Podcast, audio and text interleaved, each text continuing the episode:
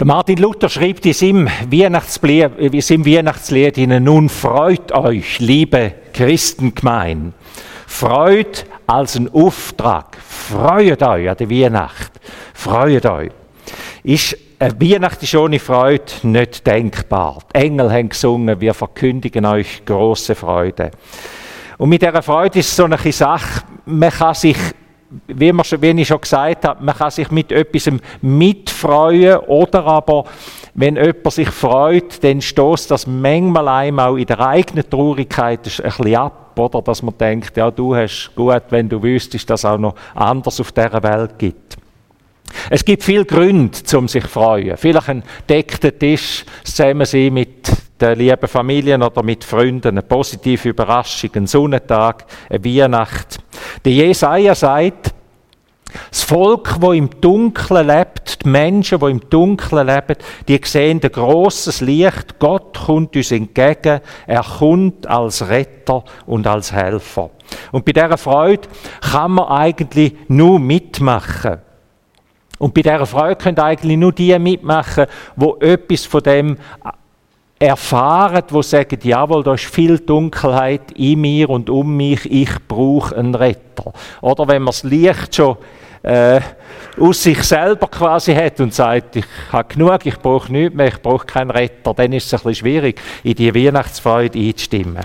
Die Weihnachtsbotschaft ist, Gott ist da, Gott ruft uns zu, freut euch, ich bin da, ich bin mitten in deinem Leben, ich bin, ich, ich bin bei dir, ich bin nicht weit weg, du kannst mich erfahren, komm, wird ein Teil von dieser Freude.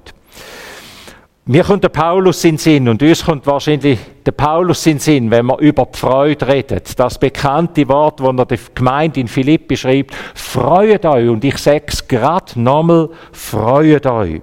Gott Gott ist näher. Das ist eigentlich der Weihnachtsruhe. Freut euch, weil Gott ist näher. Er hat sich in unsere Welt hineingegeben. Das ist mein, mein erster Gedanke heute Morgen. Freude als ein Auftrag, Freude als ein Gebot. Freut euch. Bleibt nicht vor der Tür draussen stehen, sondern kommt rein und freut euch mit. Wie die Hirten das gemacht haben und dann freudig heisst, sagen sie, auf den Heimweg gegangen. Das andere pointierte Beispiel, nebst dem Paulus, ist der Nehemia.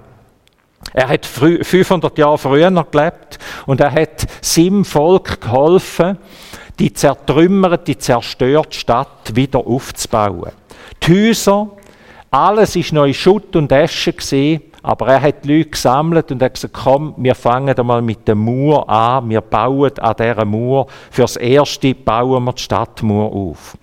Nach gut sieben Wochen Schwitzen und Schaffen, nach gut sieben Wochen gegen innere und äußere Anfindung und, und Entmutigung immer wieder anzugehen, steht die Mauer. Die Häuser, die sind immer noch in Schutt und Asche. Aber die Mauer von dieser Stadt steht wieder. Wir können jetzt sagen, sofort weitermachen und jetzt an die Häuser ran, weiterarbeiten. Der Nehemia sagt als Leiter, als geschickter Leiter von seinem Volk etwas anderes. Er ruft es fest aus. Er sagt, jetzt feiern wir sieben Tage lang. Die Weihnacht geht nicht gerade sieben Tage. Aber die Weihnachtszeit ja schon. He? Die Weihnachtszeit in dem Sinn schon. Jetzt wird sieben Tage gefeiert, ruft der Nehemia aus. Es wird gegessen, getrunken, man freut sich und immer wieder zweimal ruft er das zu, zweimal erscheint uns in dieser Geschichte das, seid nicht bekümmert, denn der Herr, die Freude am Herrn ist eure Stärke. Freude ist in der Bibel nicht nur ein Gefühl. Freude ist in der Bibel etwas, wo man durchaus gebüten kann. Die Freude am Herrn ist eure Stärke. Freut euch. Nun freut euch, liebe Christengemeinde. Da ist ja so eine, da ist ja so ein Gebot, so ein, was mache ich jetzt mit dem? Der Nehemia und die Bibel, in dem sind die ganze Bibel sagt uns, das ist unsere Ressource, die wir haben. Das ist die Ressource, wo Gott dir und mir zur Verfügung stellt. Er nimmt uns in in seine Freude. Weihnacht ist nur die erste Etappe im Heilsplan von Gott für äh, für eine verlorene Welt, wo sich von ihm abgekehrt hat. Die erste Etappe, Gott kommt. Und die zweite Etappe, nach Bethlehem, kommt Golgatha und kommt die grosse Trübsal.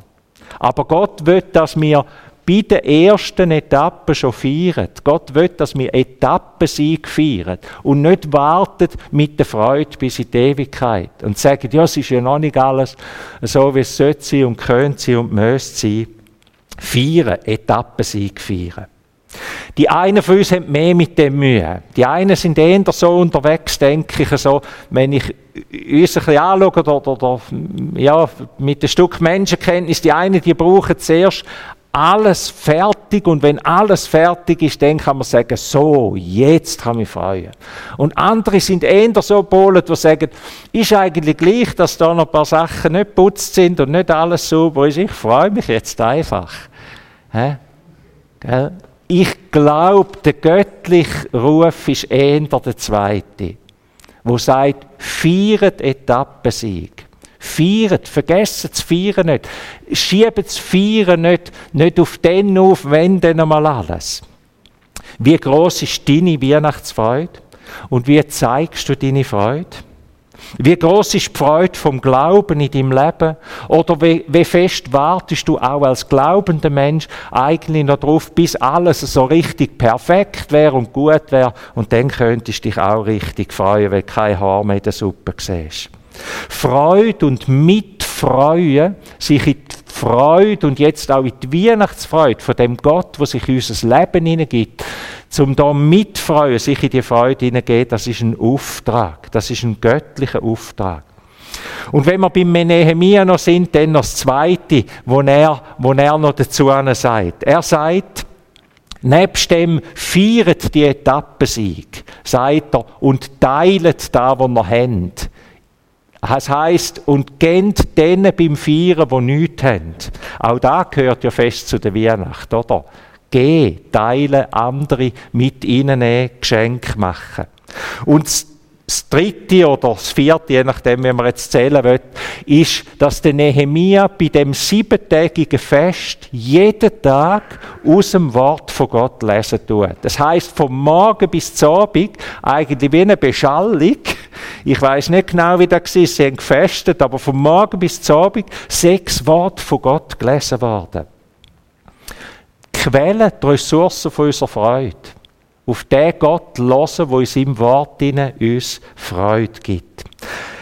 Also, wart bitte nicht, bis die Umstände dich fröhlich machen. Wart bitte nicht, bis die letzten Trümmer beseitigt sind, sondern lass dich in die Freude hineinrufen. Und vielleicht ist die Weihnacht halt auch so etwas, die kommt einfach im Kalenderjahr ob wir jetzt auf Freude drin sind, ob jetzt das Umfeld freudig ist oder nicht, lass dich bitte die Freude hineinrufen. Das ist unsere grosse Ressource. Und teilen mit denen, die diese Freude nicht haben. Das zweite Stichwort Freude ist auch ein Gabe. Freude ist nicht nur ein Gebot und ein Auftrag, Freude ist auch ein Gabe. Im sogenannten hohepriesterlichen Gebet, wo Jesus betet, kurz vor seinem Tod, kurz vor dem letzten Abendmahl, im Johannes 17, dort sagt er, jetzt komme ich zu dir, Vater, und ich bitte für alle, die du mir gegeben hast, dass sie meine Freude in der Fülle in sich haben. Jesus betet, dass seine Freude in uns lebt, dass wir die ganz Fülle von seiner Freude in uns haben. Freude ist also ein Geschenk. Freude ist eine Gabe, wo er uns gibt. Und nicht einfach so, jetzt freut euch ein bisschen, sondern etwas, etwas, was er uns geben wird. Freude ist darum mit dem Wort, mit dem Wort von Paulus gesagt, auch eine Frucht vom Heiligen Geist. Er sagt das ganz ähnlich. Es ist etwas, wo, wo Gott selber in uns wirkt und wachsen lässt. Freude lässt sich in dem Sinn erbitten. Wenn es ein Geschenk, eine Gabe ist, dann lässt sich auch erbitten. Der Paulus sagt im Römerbrief, wo wir miteinander gelesen haben im Herbst, auch im Gottesdienst, der Gott der Hoffnung erfülle euch mit aller Freude. Das ist ein Gebet, das ist ein Segen, das ist ein Zuspruch. In unserer westlichen Welt sieht man es in der Regel, wenn man, mindestens in der Öffentlichkeit, sieht man es nicht so gern, wenn Religion mit Emotionen verbunden ist. Da ist für viele so ein bisschen extrem, oder? Wenn dann die Freude am Glauben auf das Mal überschlägt und so richtig sichtbar wird. Das ist für viele ein bisschen schwierig. Im Sport, da darf man die Emotionen sehen, aber in der Religion, da ist es heikel. Ihr lieber Gott sieht das anders. Es, es ist anders. Gott will, dass wir auch in unserem Leben etwas von seiner Freude spüren, sehen, erleben. Ein Gott, wo mich nicht zu tief drin auch in meinen Emotionen berührt und nicht nur in, meinem Verstand, in meinem Verstand und in meinem Denken, das ist irgendwie ein, ein, das ist nicht ein Gott zum Leben, das ist eine Idee, das ist eine Idee, aber das ist nicht Leben. Was kann ich denn tun? Damit ich die Gabe, die Gabe, die Freude als Gabe empfange. Das erste ist, glaube ich, mach es zu einem regelmäßigen Gebet. Wenn Jesus darum bettet hat und das sein Wunsch und Willen ist, uns mit, dass seine Freude in uns lebt, dann dürfen wir darum beten. Bitte, Gott, erfüll mich immer wieder mit, mit dieser Freude, wo einfach treibt in allem hinein. Wir müssen nicht extrovertierte Hühner werden, oder? Also, wo dann einfach nur irgendwie so mit einer Freude, die tief hinein durchtreibt. Bitte darum. Und das Zweite, üb dich mit geistlichen Übungen. Man kann auch geistliche Übungen, den Glauben so lernen, dass man merkt, der rutscht auch eine Ebene tiefer. Man kann ein Bild anschauen, vielleicht ein Kripp, einmal in die Kirche in dieser Weihnachtszeit und eine halbe Stunde da rein sitzen und, und einfach da das anschauen, schauen, was passiert mit einem. Es kann auch fünf Minuten sein oder ein Bild die anschauen. Ein Satz von der Bibel, einmal eine Woche lang, jeden Tag fünf Minuten still vor dich anbeten. Ganz still vor dich anmurmeln und schauen, was das Wort mit dir macht. Das sind Formen, die uns in den Emotionen innen auch berühren, die uns auf einer anderen Ebene berühren, wie einfach nur ähm, irgendeinen Satz weitergeben oder, äh, oder, oder sagen, ja, ja, so ist es und so ist es nicht. Ein Lied laufen lassen in der Weihnachtszeit. Ein geistliches Lied laufen lassen. Die Augen schließen und das einfach mitsingen auswendig mitsingen. So viel mal singen, bis ihr es auswendig könnt mitsingen. Geistliche Formen, die nicht unseren Verstand in erster Linie anpeilen, sondern geistliche Formen, die, uns zu tiefst raus als Wesen aus Lieb, Seele und Geist berühren und, und erfüllen. Das dritte, und das dritte Stichwort noch, nebst dem Auftrag und nebst dem Gebot, das dritte Stichwort ist, Freude ist und bleibt ein Wesenszug vom christlichen Glauben. Es ist nicht einfach ein Gebot, es ist nicht einfach eine Gabe, sondern eigentlich ist Freude ein Wesenszug, der tiefst zum Glauben gehört. Es würde etwas fehlen. Es fehlt etwas, wenn es im Evangelium nicht immer, wenn es in unserem Leben nicht auch immer, wenn nicht auch immer die Freude da ist. Der Paulus sagt im Römerbrief ihnen einmal, das Reich von Gott besteht nicht aus Essen und Trinken. Also es besteht nicht aus etwas, wo wir auf uns bezogen sind, auf etwas Äußerem, sondern das Reich von Gott ist Gerechtigkeit und Frieden und Freude im Heiligen Geist. Das ist das Wesen vom Glauben, vom Evangelium, vom Reich von Gott. Gerechtigkeit, andere Menschen im Blick haben, das Recht von anderen Menschen, das Wohl von anderen Menschen im Blick haben. Etwas, was in unserer heutigen Zeit sehr gefragt ist. Friede, das sind harmonische Beziehungen. Harmonische Beziehungen suchen und pflegen und sich immer wieder auf den Weg machen zu dem. Und Freude, das ist der dritte, das dritte Wesensmerkmal, Freude. Nicht eine selbstsüchtige Freude, die sagt, was kann ich möglichst erleben, dass es mir wohl ist, sondern Freude im Heiligen Geist. Eine Freude, wo im Blick auf Jesus, im Blick auf Gott, im Blick auf den dreieinigen Gott Kraft überkommt. Ich zitiere uns zum Schluss aus einem Brief raus vom Dietrich Bonhoeffer, 1942 geschrieben worden von ihm. Er ist für mich heute Morgen der dritte Freudezeuge, nebst dem Paulus und dem Nehemia, jetzt noch der Dietrich Bonhoeffer. Und auch er ist wie seine beiden zwei Beispiele voraus. Auch er hat über Freude geredet in einer Zeit, wo die Umstände nicht auf Freude gestimmt sind.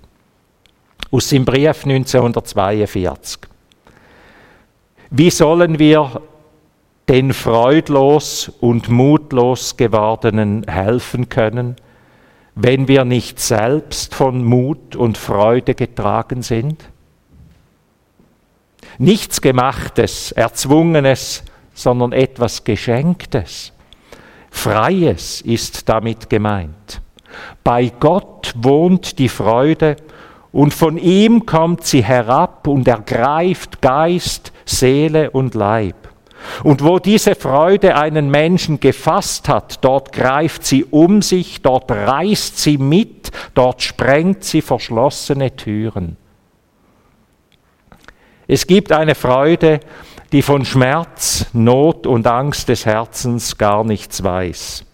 Sie hat keinen Bestand. Sie kann nur für Augenblicke betäuben. Die Freude Gottes aber ist durch die Armut der Krippe und durch die Not des Kreuzes gegangen. Sie ist unüberwindlich, unwiderleglich. Sie leugnet nicht die Not, wo sie da ist, aber sie findet mitten in ihr Gott. Sie bestreitet nicht die ernste Sünde, aber sie findet gerade so die Vergebung. Sie sieht dem Tod ins Auge, aber sie findet gerade in ihm das Leben. Um diese Freude, die überwunden hat, geht es. Sie allein ist glaubwürdig, sie allein hilft und heilt. Um diese Freude geht es. Frohe Weihnacht. Amen.